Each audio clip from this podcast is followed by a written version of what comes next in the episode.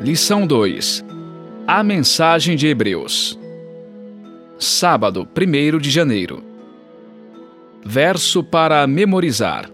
Ora, o essencial das coisas que estamos dizendo é que temos tal sumo sacerdote que se assentou à direita do trono da majestade nos céus.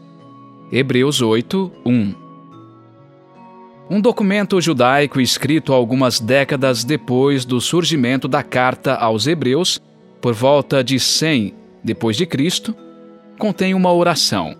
Tudo isso eu disse diante de ti, Senhor, porque disseste que foi para nós que criaste este mundo. E agora, ó Senhor, Eis que essas nações, consideradas nada, dominam sobre nós e nos devoram. Mas nós, teu povo, a quem chamaste de primogênito, unigênito, zeloso por ti e muito querido, fomos entregues em suas mãos. Os leitores de Hebreus provavelmente tenham sentido algo semelhante.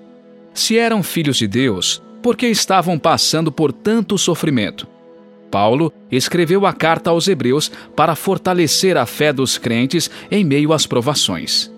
Ele lembrou a eles, e por extensão a nós, que as promessas divinas serão cumpridas por meio de Jesus, que está sentado à direita do Pai e que em breve nos levará para casa.